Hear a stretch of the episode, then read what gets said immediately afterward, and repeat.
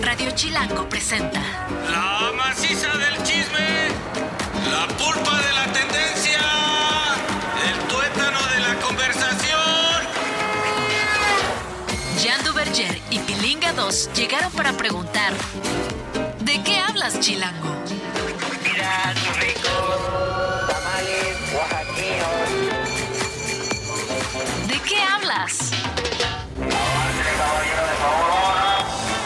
Las 2 de la tarde con un minuto. Estamos aquí en Radio Chilango 105.3 de FM. Eh, esto es de qué hablas. Y hoy no está el señor Jan Duvergier, el, el titular de este programa. Así que estoy siendo acompañado por uno de mis más, más cercanos colaboradores, de mis amigos más entrañables, el oso hombre. ¿Cómo Es estás? correcto, de nuevo aquí en cabina, ya sabes, chacotear, cotorrear, vacilar, este y cualquier otro término que se use para la verbena. Hoy no va a haber tanto Jan, pero sí va a haber todas las secciones de siempre. Hoy nos vienen a hablar de cosas muy importantes. eh, por ejemplo, las nuevas. la- eh, más bien el anuncio de todos los. eh, ¿Cómo se llama? Nominados. Nomi- Nomina- nominados. las nom- nominaciones. Nominaciones. Ya decir de las nomenclaturas, miren. Estoy todo loco. No, de los nominados de los Golden Globes. Pero también vamos a estar escuchando muchos chismecitos. Y con eso vamos a empezar. Toda historia tiene dos versiones o tres, contando la nuestra. Hoy hay chismecito. ¿De qué hablas, Chilango? Primer chismecito. Primer chismecito, yo creo que ya Kenny Reeves se debería de cambiar de casa. O sea, ya se le han metido a la casa un montón de veces, no es la primera vez, y volvió a suceder, suceder este miércoles 6 de diciembre en su casa, es en Los Ángeles, ¿no? La Sí, casa. eh, oye, pero no sé, de todas las casas a las que yo me metería a robar, y no estoy diciendo que está en mis planes profesionales a futuro, yo creo que la de Keanu Reeves es, es la última que escogería Pero para es que hacerlo. a lo mejor está muy fácil y por eso se le han metido tantas veces. Resulta que las cámaras de seguridad captaron a un individuo, a lo mejor no eras tú, o a lo mejor sí, encapuchado y estaba este individuo entrando por la ventana que había ya previamente roto para entrar ahí. Ya la había calado. Durante la intrusión, los hombre, no solamente que le había calado, ya sabía a dónde iba, se llevó un arma de fuego. Y no se ha confirmado si se llevó algún otro objeto de valor. Se me hace un despropósito entrar a una casa de un famoso, exponerte para llevarte un arma. No, pero aparte, no- no- ¿nunca has visto John Wick? Ajá. Donde el asesino maldito de todo el mundo, así, el asesino más loco del mundo, que es Keanu Reeves, Sí, sí, precisamente. Así empieza la historia de cómo mata a, la- a un tres cuartas partes de la humanidad. Se entran a su casa a robar. Ahora, lo bueno, lo bueno, ya tendría que haberse sabido por lo que dices Kenny Reeves, el modus operandi, pero lo bueno es que no estaba en su casa. Ah, bueno. Uno pensaría, "¡Ah! entró, ¿qué le hizo a Kenny? ¿Lo amarraron? No, le hizo nada, no entró nada. Vamos, no estaba Kenny Reeves, estaba ahí de viaje o comiendo alitas por algún lado porque le encantan las alitas, le encantan. Entonces, no estaba Kenny Reeves, así que está seguro y no hubo ninguna bronca. A pesar de las imágenes captadas por las autoridades, la policía aún no ha arrestado o a a ninguno de los individuos involucrados, sobre todo no los ha identificado. ¿Por qué? Porque traían su capuchón. Y la propiedad, como te decía en un principio, ya no es, la eh, no es su primer rodeo, por así decirlo. Ya ha experimentado múltiples casos de intrusión previos, incluyendo, ahí te va, un acosador que logró entrar varias veces a principios de este año del 2023 y obviamente eso causó una acción de Kenny. ¿Cuál fue la acción? Poner una orden de restricción contra esa persona para que no lo estuviera acosando. Yo, yo pienso la neta que ya se debería de cambiar de casa porque ya probó que no es segura y sobre todo que la gente ya sabe dónde vive, ya sabe qué hay, dónde encontrarlo. Así que Kenyu, mejor que se salga. Pero es que también debe estar bien difícil como que ser famoso en Estados Unidos porque realmente la gran mayoría de la población sabe dónde vives. O sea, no es aquí como que, ay, yo soy Pero aquí. sí se sabe, o sea, sí pueden indagar este, dónde vives así en... Está en casasdefamosos.com. Claro, y aparte hay hasta tours. O sea, por ejemplo, ay, pues en, en- en Miami, cuando fuimos a Miami, En Miami. No tomamos el barquito que te decía, ahí es la Paulina Rubio. La casa de Paulina Rubio. Ajá. Si se fijan, va a estar haciendo pipí en el mar, Ajá. como acostumbra. Como acostumbra. Ahí, está es la casa de Ricky Martin. Los Stefan. Los O sea, Stefan, exacto. Y en Los Ángeles también está la- el mismo tour. Si tú te tomas ahí tu camioncito afuera del teatro chino, Te pueden llevar, ¿verdad? Está horrible ese, o sea, no es no el tour. Yo nunca iría a una ciudad y vamos a ver dónde viven famosos. Ah, órale, la casa. Imagínate el nivel de fanatismo que tienes que tener para ya pagar nada más para que te lleven a ver fachadas de casas de famosos. Es que es una actividad turística diferente porque, por ejemplo, yo no iría a otro lugar del mundo a subir cerros. Ajá. Y hay gente que va hasta el otro mundo para encontrarse un cerro y yo digo, viejo payaso, aquí está, aquí está el popo. Aquí tenemos de todo. Ajá. Ahora, lo que yo no haría es ir a ver dónde viven todos los de Televisa y en la del Valle. No, pues yo sí iría a Hollywood. Ah, yo te a- llevo, ¿eh? Tengo un tour los sábados. Chismecito 2. Mi querido Pilinga 2, el mundo del béisbol, la MLB. Muy popular este año, sobre todo después de que México hizo, eh, bueno, tuvo esta actuación bastante pues, prominente en el Mundial de, de Béisbol. Tercer lugar. El, Muy el- bien. El mejor lugar de una selección mexicana de cualquier deporte en un, en un este, certamen internacional. A ver, abusado porque Jan seguro te está escuchando desde su auto y él sabe de deporte muchísimo, ¿eh? Así que no le falles, eres este su esperanza. En cualquier mundial, ninguna selección mexicana ha llegado tan lejos como la selección mexicana de béisbol. Y justamente aquellos que les quitaron la oportunidad de llegar a la final fue la selección de Japón. ¿Por qué esta selección se vuelve relevante? Porque su jugador estrella, ¿Cómo se llama? Shonhei Otani. Ah, Shon- Shonhei Otani. Shonhei Otani. eh, que en ese momento era pelotero de los Anaheim. O sea, hay, mu- hay Angels. mucho béisbol en Japón. Sí, es el deporte nacional, de hecho. Órale. Y digamos que Shohei Otani se cambió a vivir en ya Estados jugaba, Unidos. ya jugaba en la Liga de, de Estados Unidos, en la MLB, en Anaheim. Y pues la verdad es que fue la revelación del Mundial y la verdad es que es buenísimo. Cada que entra o poncha a alguien o mete un jonrón. O y sea, es una cerró un locura. contratit. Un Pues fíjate que los Dodgers de Los Ángeles le dijeron, ¿sabes qué, flaco? ¿Para qué te cambias de ciudad? Mejor cámbiate de equipo. No. Y le dieron el contrato más grande que se ha firmado en la liga de béisbol estadounidense. ¿Neta? ¿Cuánto? Dime una cifra que se te haga una locura. A ver, ¿por cuánto tiempo? 10 años. 10 años, ay, no, 10 años, pues sí, por lo menos unos 5 milloncitos de dólares al año, 5, 50, sí, es más, me voy, me voy alto, 100 millones de dólares. Ok, 10 multipli- años de mi vida, 100 millones de dólares. multiplica esa cantidad que acabas de decir por 7 y llegarás a la verdad. No es 700 cierto. millones de dólares. ¿Cómo crees? 700 millones de dólares es el acuerdo que marca eh, el contrato más lucrativo en la historia de la MLB.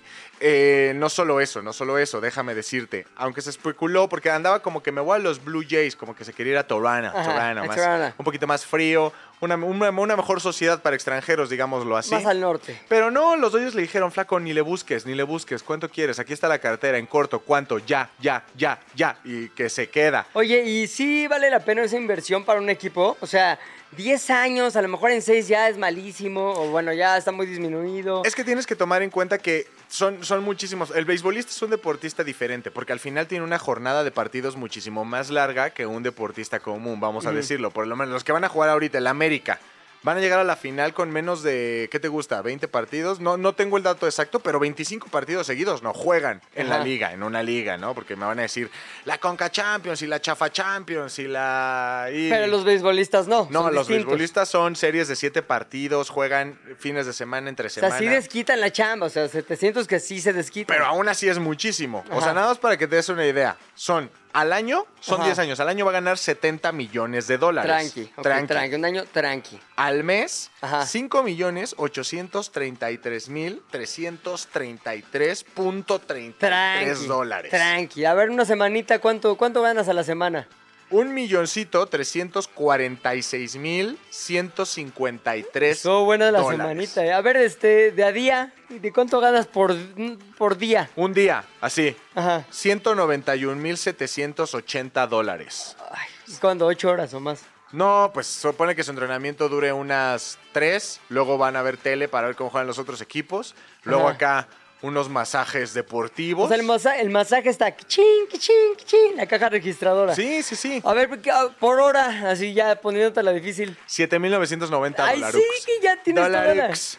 ¿Ya traes todo en la lista o más bien estás ahorita haciendo cuentas? Lo que no sabes es que yo soy un genio matemático. Ya, a ver si, Ahora, Eugenio. no, me- no lo ponga a duda y no se meta a YouTube ¿Cuánto ver va a esto ganar porque- Yohei Ontani por minuto? 133 dólares. No es cierto. 133 A ver, ya exagerando de dólares. tu genialidad, ¿por segundo se puede o no? Sí, segundito de a 2 dólares. Ay, me ¿Cómo ¿Cómo te quedaría, pidiendo. ¿cómo te quedaría Préstame un cinco. segundo de 50 pesos? Un segundo de 50 pesitos. Está bien, pero pues se los pido. Te pido 100 y gano el doble que Shanghai Ontani. Chismecito número 3.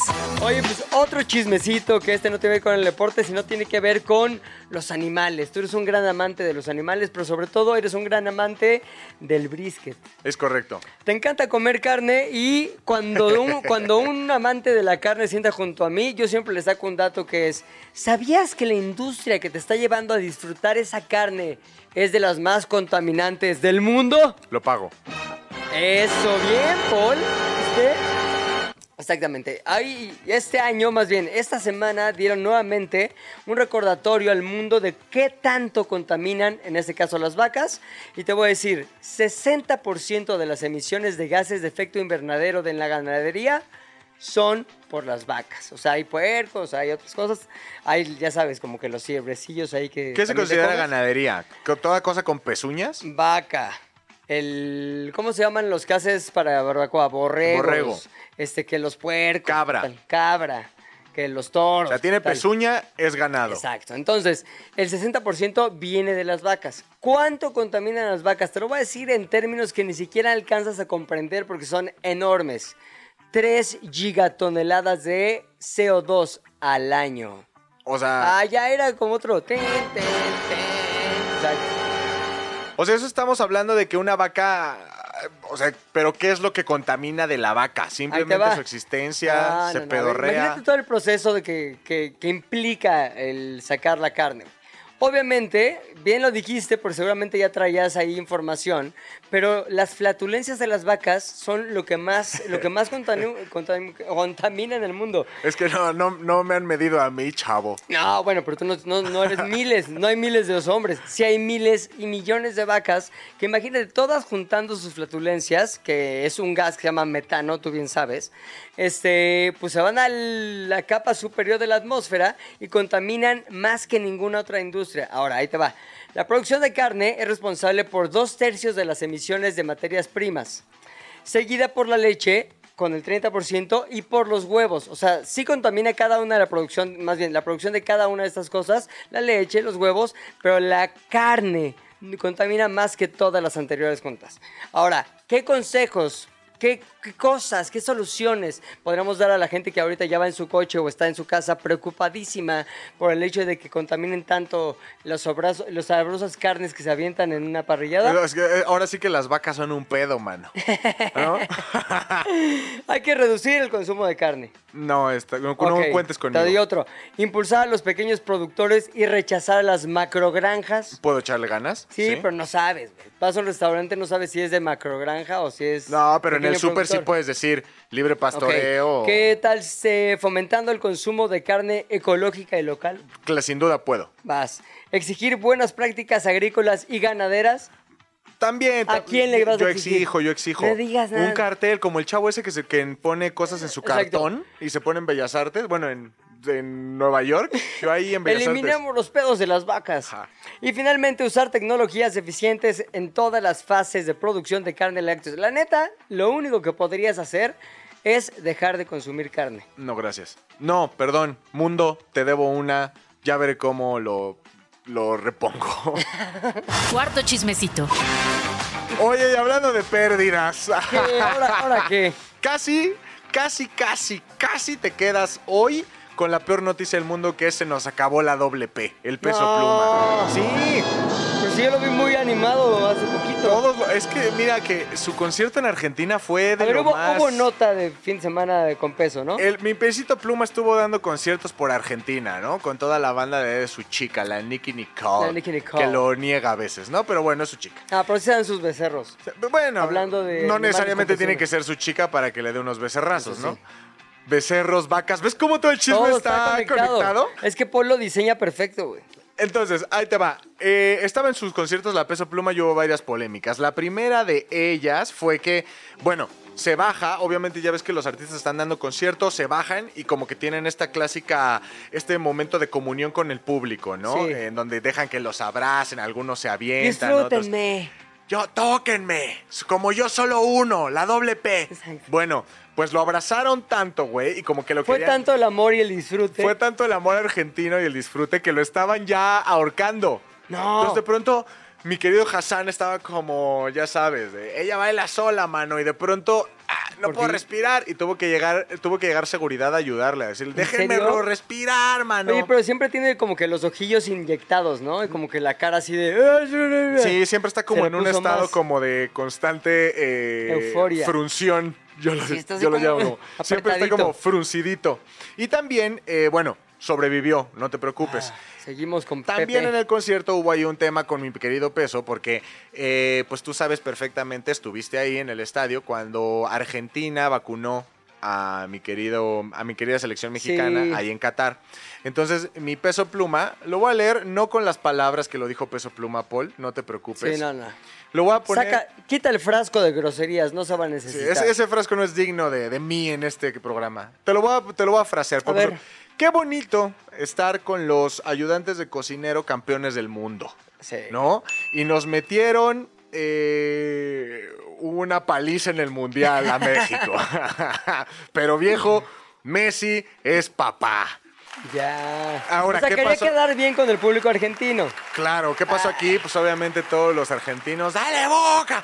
Empezaron a aplaudirle. boca! Empezaron a amar a mi querido Hassan. Ajá. Yo voy a dar aplausos, vueltos locos. Mexicanos, enojadísimos. ¿Por qué? Porque, ¿cómo que Messi es papá? Pues es papá. Ahora, Tiene dos hijos. a lo que yo digo es, ¿por qué no? A ver, no por ser mexicano no vas a decir, Messi es papá, pues le metió el golazo de su vida a Memo Ochoa, Sí. este, bailaron a la selección mexicana, son campeones del mundo, nosotros no somos ni cuartos de la CONCACAF. Ahora, Entonces, ¿qué es ¿qué lo te que enojas? ¿Qué es lo que está reclamando el fanatismo o la fanaticada mexicana? De que Peso Pluma debería defender a México aunque sean peores que los argentinos jugando fútbol. Mira, lo tacharon de vendepatrias, Ok. traicionero, vendido, queda bien.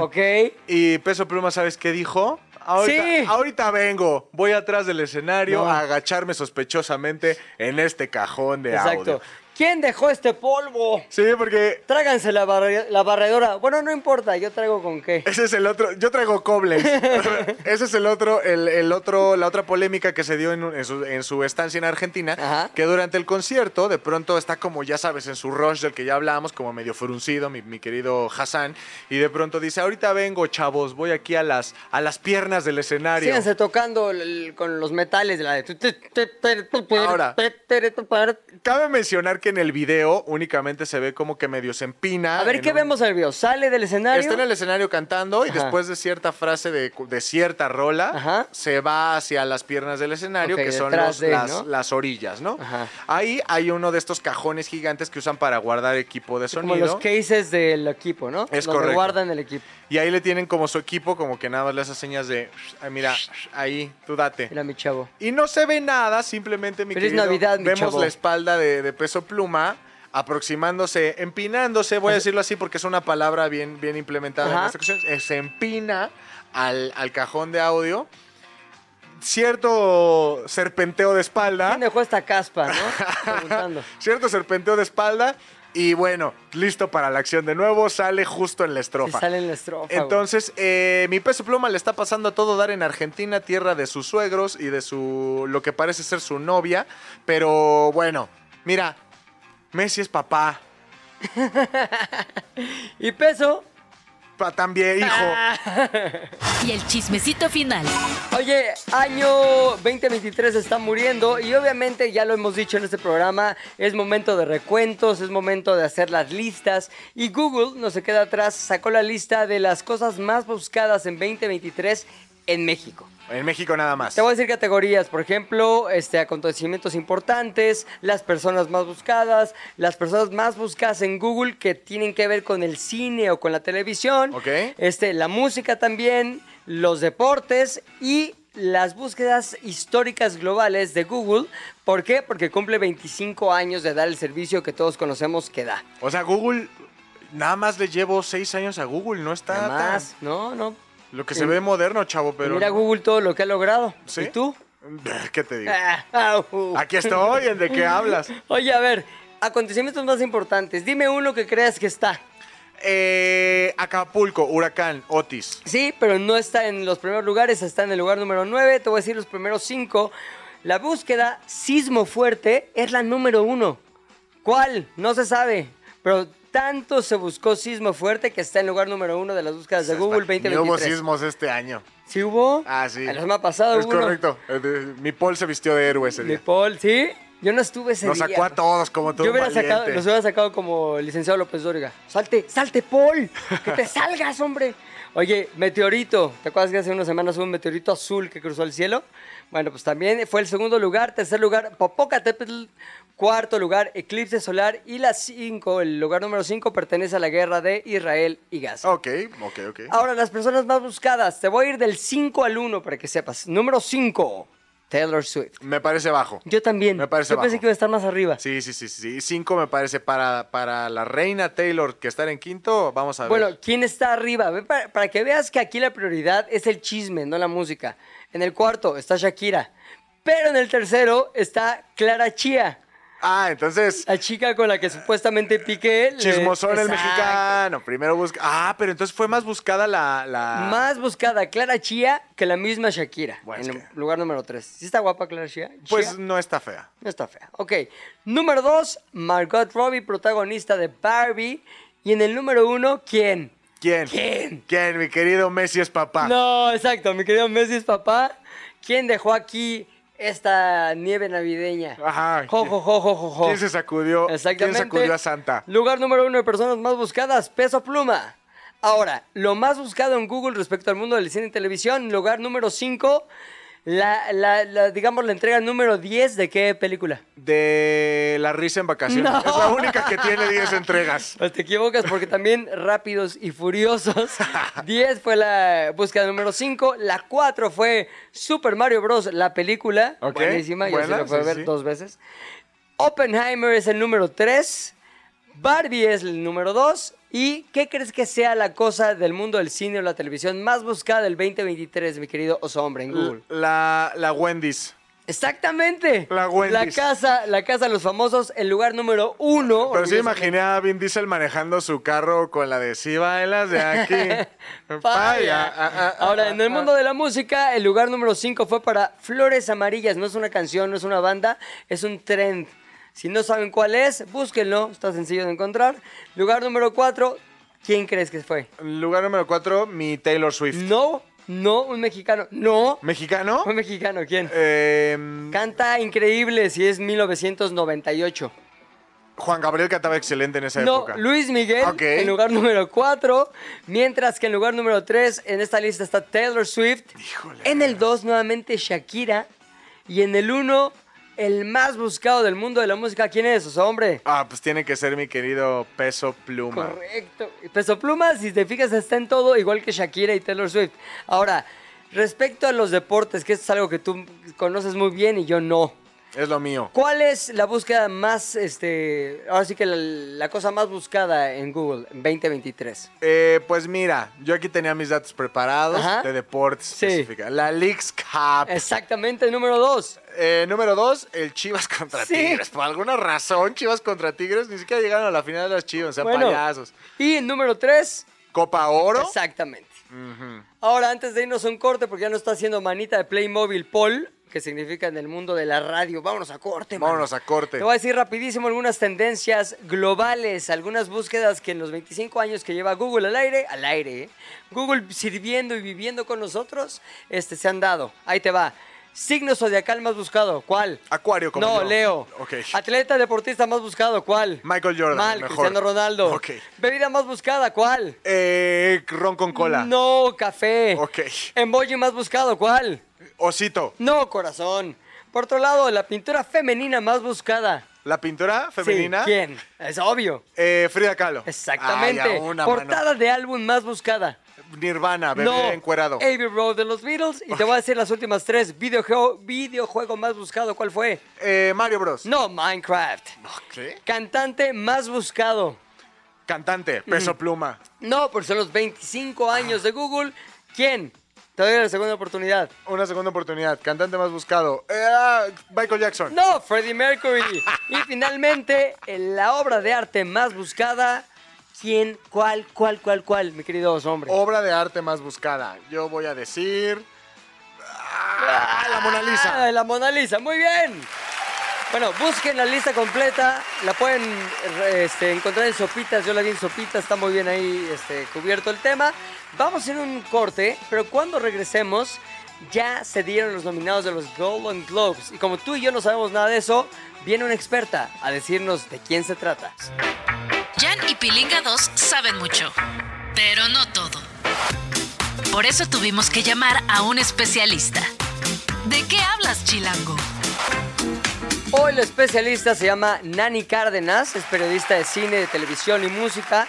¿Cómo estás, Nani? Muy bien, chicos, muchísimas gracias por invitarme. Un gusto estar aquí con ustedes. Y es importante que vinieras hoy, o fue importante que vinieras hoy, porque hoy se dieron a conocer los nominados de los Golden Globes. Que muchos dicen, los Golden Globes es la antesala del Oscar.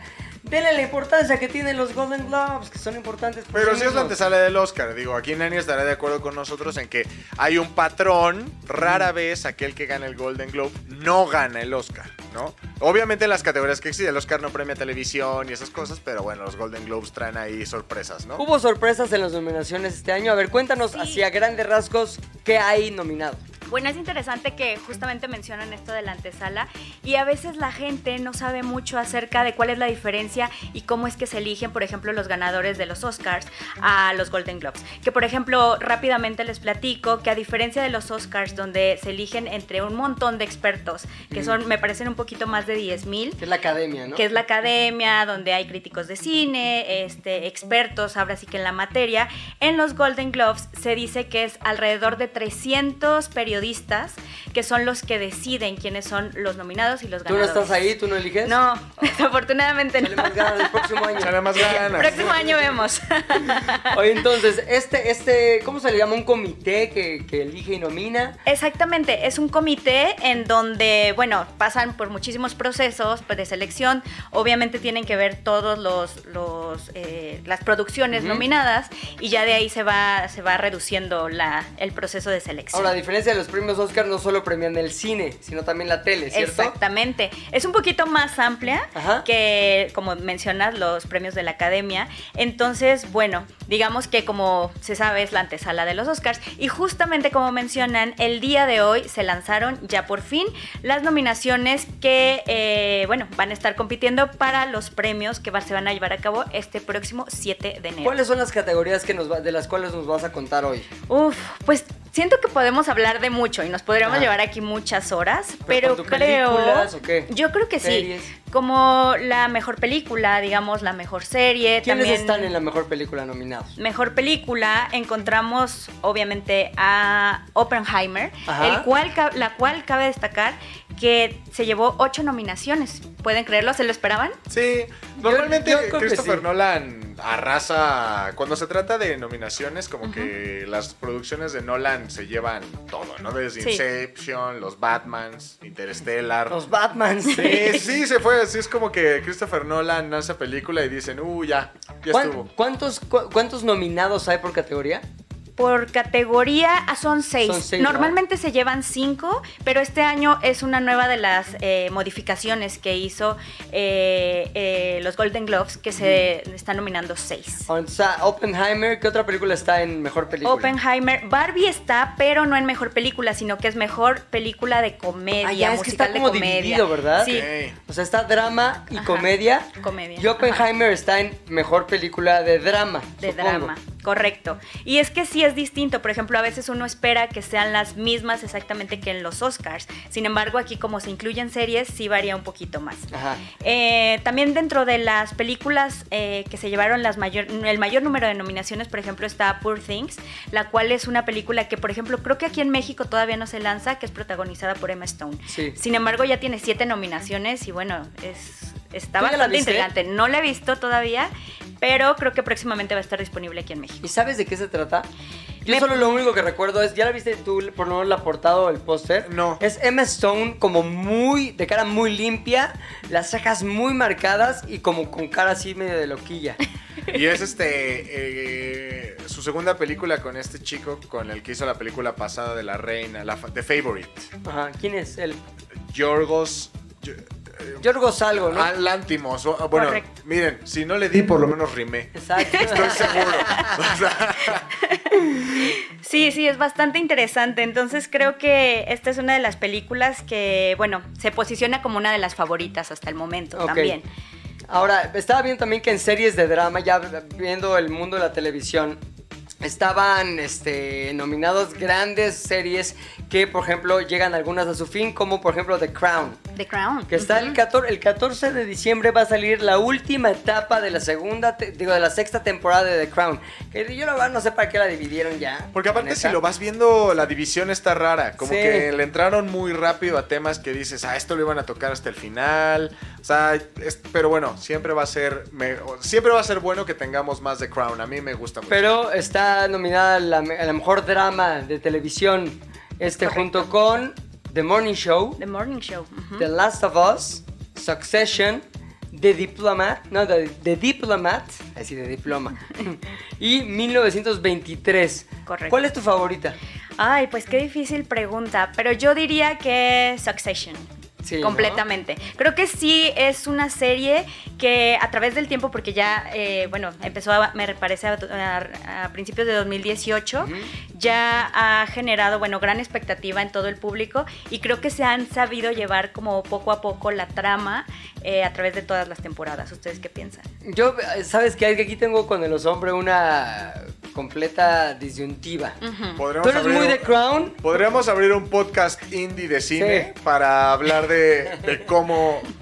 eh, De Succession nada más. Eres muy de Crown, pero eres muy Succession. Sí. La neta, ¿cuál quieres que gane? Succession, The Crown. Hasta ahí te lo voy a dejar porque no creo que ninguna de las otras esté en tu corazón tanto como esas dos. Yo quiero, mira, yo quería que ganara Succession, pero creo que un buen castigo por Game of Thronear el final Ajá. sería que ganara The Crown. Ahora, ¿qué es Game of Thronear el final para ti? Haces, haces toda una escultura con todo el amor del mundo, la pintas a mano, la metes al horno y ya que sale, ya nada más cuando te falta regalarla, ponerle el moño, la tiras a la basura. Yo no estoy de acuerdo. Eso es lo que hizo No Succession. estoy nada de acuerdo con tú. A ver, pero por lo menos no es opinión nuestra la que va a dirimir esto. ¿Tú crees que la última temporada de Succession y el final específico de Succe- de Succession es lo que acaba de describir el oso hombre?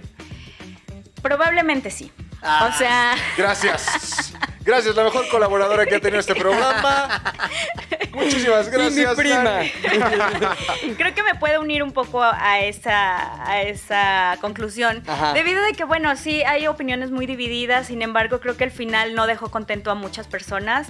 Eh, me incluyo yo también. Sí. Incluso sabían que a Jeremy Strong tampoco le gustó. ¿Ah, De hecho, serio? él, eh, por ahí comentaban que estuvo a punto, ven cuando está a punto, o sea, está como viendo el panorama de la ciudad Sí. en Sí, Nueva para- York. ajá. Eh, bueno, dicen que en la vida real, cuando lo estaban grabando, él estuvo a punto de lanzarse por, eh, bueno, por el... Ajá, y que la producción lo tuvo que parar porque le dijeron, oye, eso no está en el guion. Y Pero dijo, lanzarse del mar. Estaba ahí en un río, ¿no? sí, Creo. estaba como... Ajá, Estaba a las orillas del río Hudson, De Hudson. correcto. viendo New, New New York. New York City y él, o sea, en su mente creyó que el mejor final para su personaje era suicidarse. Entonces, obviamente, al director, a toda la producción no les gustó y fue como, ¿Qué ¿qué, te estás pasa, haciendo? Ajá. Claro. ¿Qué te pasa? A Pilinga le gusta. Exacto, le va a gustar a Pilinga y a mucha quede. gente que está de acuerdo conmigo y nos están escribiendo en de qué hablas FM. Exactamente opinando lo mismo que yo. Qué curioso, fíjate. Qué curioso. La gente que nos escribe. Oye, a ver, entonces, este, ¿qué otras eh, categorías más deberíamos estar nosotros muy pendientes en los Golden Globes y cuándo se lleva a cabo la premiación? La premiación se va a llevar a cabo el próximo 7 de enero, o sea, arrancando el año. Y eh, casi, bueno, casi después de Reyes, con rosca, mira. sus Uf, Golden. chocolatito y Golden Globe. Uf, muñeco, acitrón y Golden. Sí, se va a poner bueno. Y sobre todo también cabe destacar que hay dos nuevas categorías que por ahí eh, nadie esperaba también y tienen que ver mucho relacionado como con el éxito en taquilla, que por ahí se dice que esta categoría tiene que ver con el éxito también de lo que tuvo Taylor Swift, Ajá. ahora con la proyección de su, de su De audiovisual. su The Eras Tour. Oye, ¿y qué. ¿de qué son las nuevas categorías? Las nuevas ¿Qué van a categorías, como te lo mencionaba, es como el, ahora sí que como el, la película tati- taqui- más taquillera, pero Ajá. respecto, si no me equivoco, Ah, co- a- ah, de dinero, ¿no? O sea, ¿qué- ¿qué, qué, Exactamente. película O hizo sea, la más que dinero? más, dinero. La, categoría, la que más ganó lana. Ajá. exacto. Y ahí, ¿Quién bueno, está Taylor Swift contra Taylor Swift? Sí, no, no, no. Sí, ¿Cuánto ganó? 30 evidentemente. millones de dólares. ganó, ¿no? 92. 92 la película La nada más. película, ajá, solita.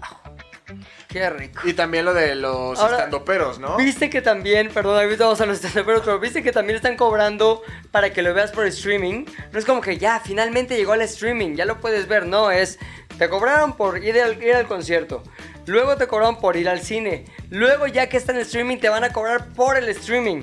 Ya ahí me pareció un poquito Nada más dime algo, ¿tú crees que los boletos para ir a ver a los jefes de Kansas City son baratos?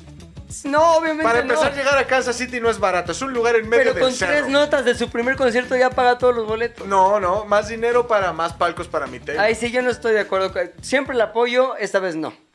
Perdón, Exacto. perdón, Ani. Pero finalmente, entonces, este, ¿qué, qué Sí. más debería llamar nuestra atención de los Golden Globes? Sí, como les decía, entonces es los logros en taquilla y actuaciones en comedia en vivo.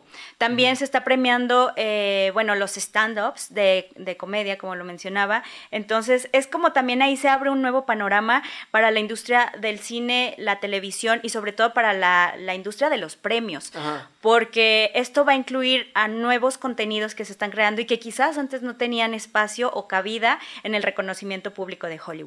Entonces Oye. ahí hay que poner atención. Ahora, eso se premia el 2023. Pero antes de irnos, dime qué es lo que viene para el 2024 que nos tiene así emocionados.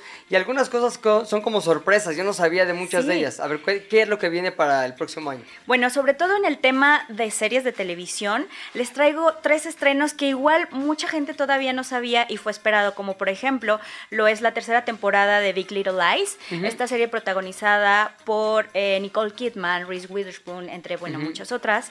Que salió Eh, esta Meryl Streep en la segunda, ¿no? Sí. Exactamente. Y ya se tenía como clausurada literalmente esta serie, o sea, ya murió el director, como la mente creativa de, de la serie, entonces era como muy obvio que ya no iba a volver.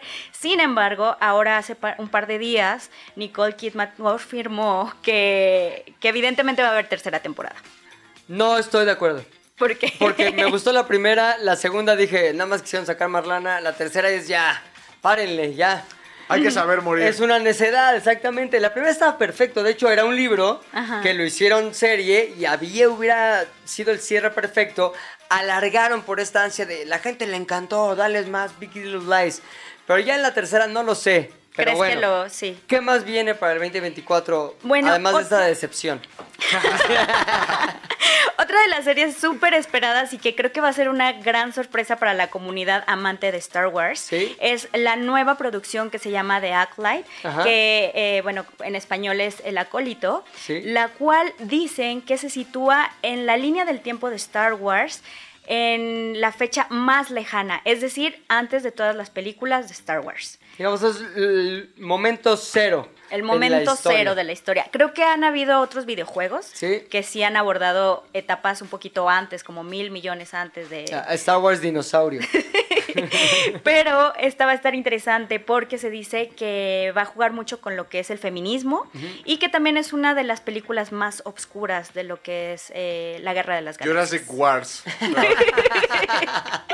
Muy bien. Muchas gracias, Nani. Estaremos pendientes de los Golden Globes, de los estrenos y sobre todo de tus redes que son. Claro que sí, arroba Nani Cárdenas. Ahí te. Y obviamente ya para los Oscars también te echas una vuelta, ¿no? Sí, Para sí, sí, por aquí andaremos. También Ah. quejarnos contigo de los nominados. La temporada de premios, como le llaman. Aquí por De qué hablas, FM. Gracias.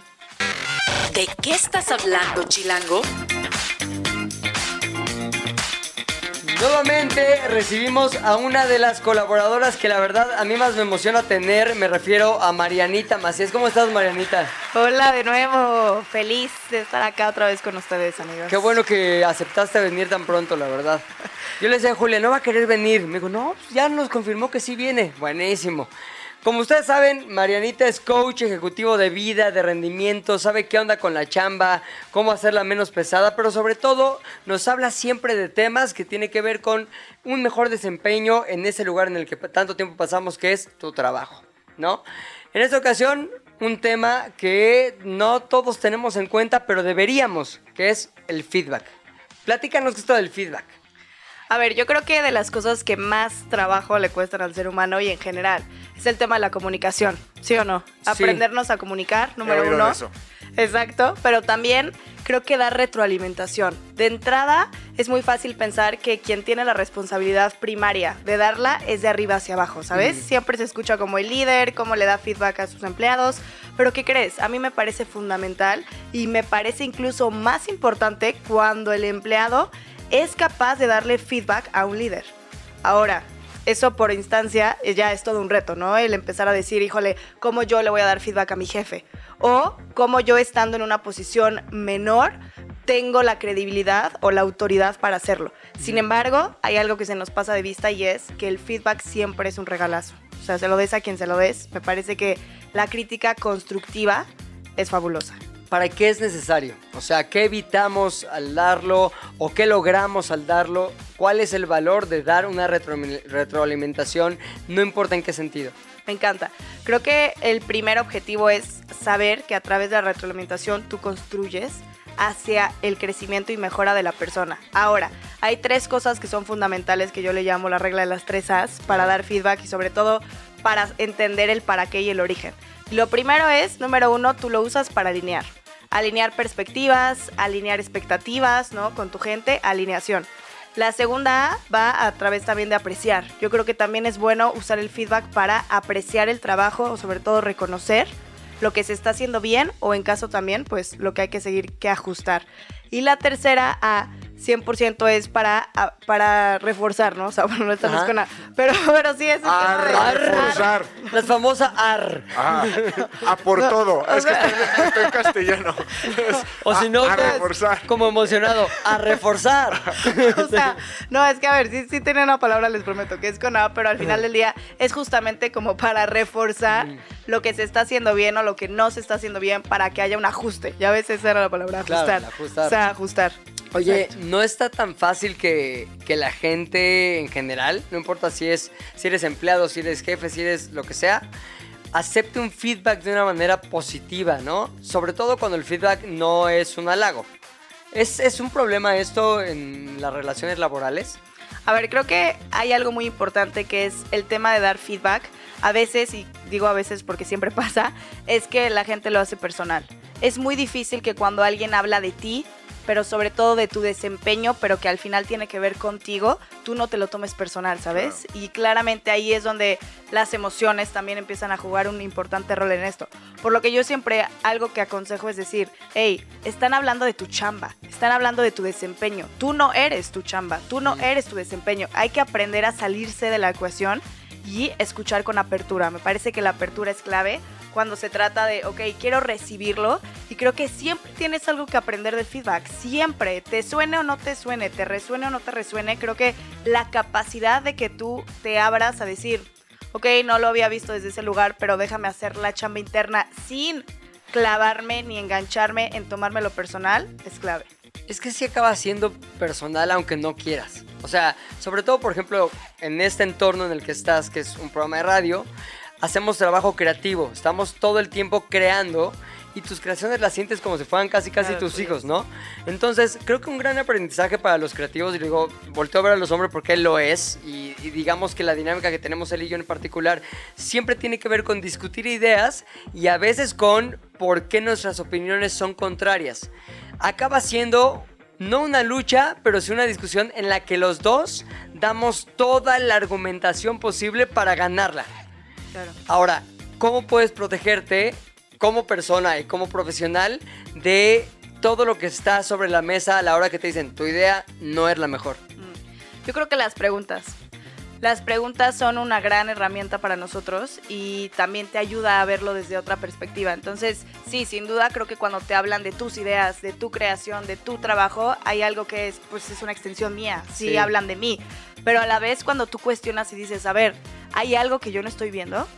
¿O qué me gustaría, no? Que fuera diferente. ¿O cómo me gustaría que me lo hubieran dicho? ¿O yo qué haría en su lugar? ¿Desde dónde viene esto que me están diciendo? ¿Hay algo por ahí que podría resonar o no? Entonces creo que cuando tú conviertes el statement o el hecho que alguien te lanza en un cuestionamiento, las cosas cambian.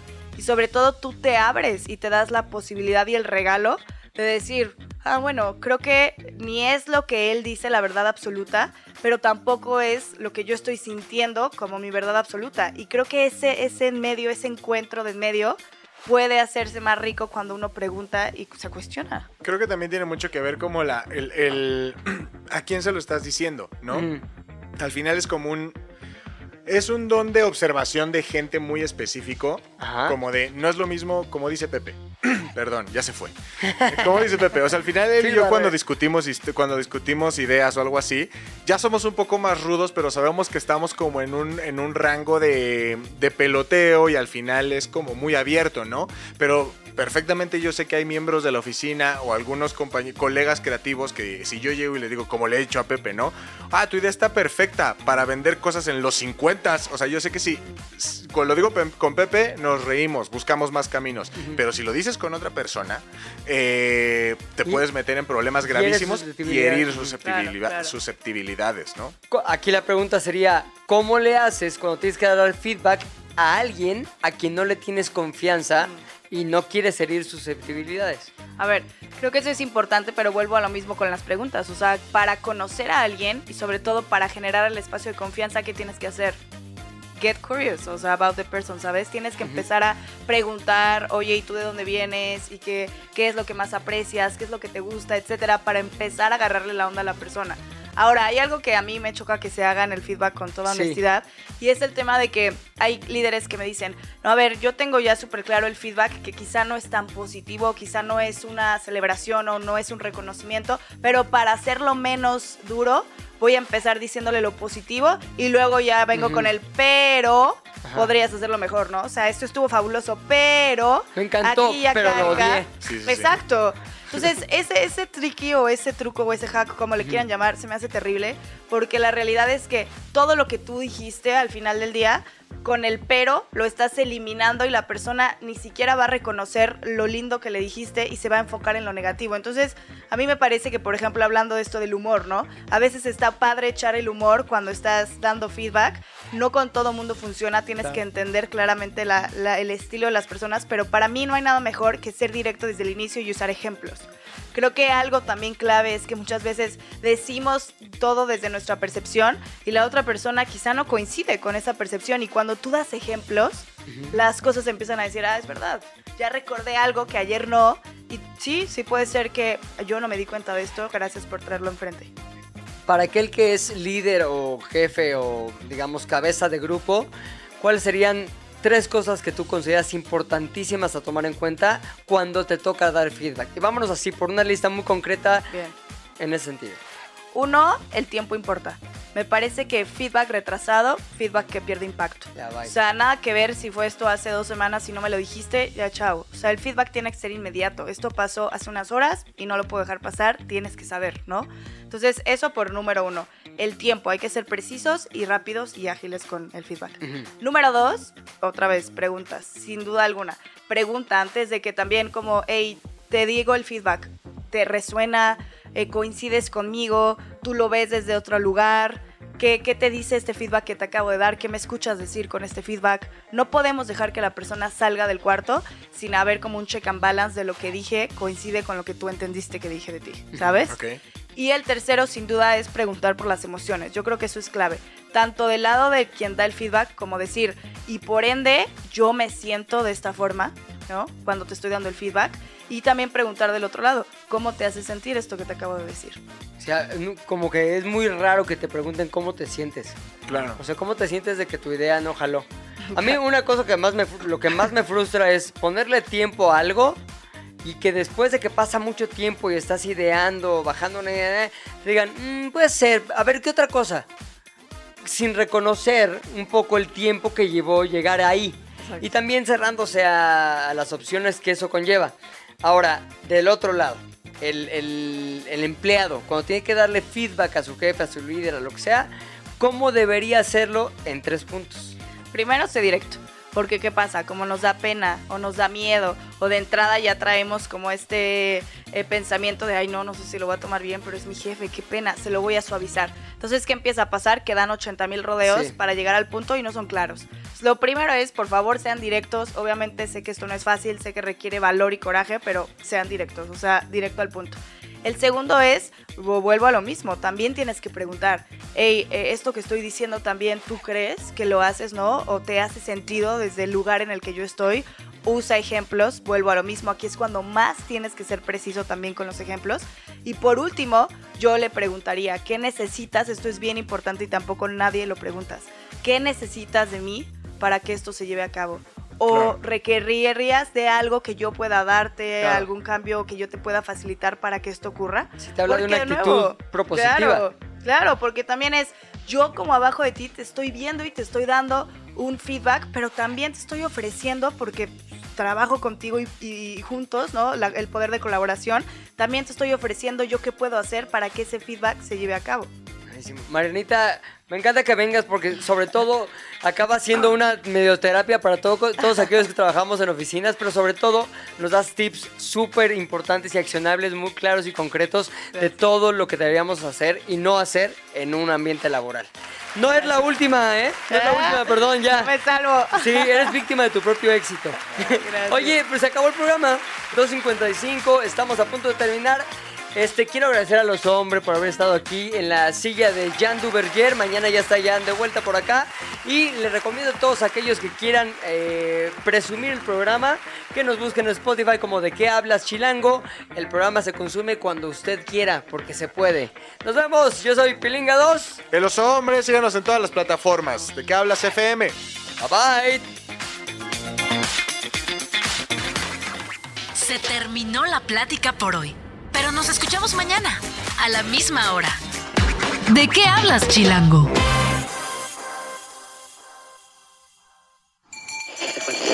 Radio Chilango, la radio que... Viene, viene, ¿eh?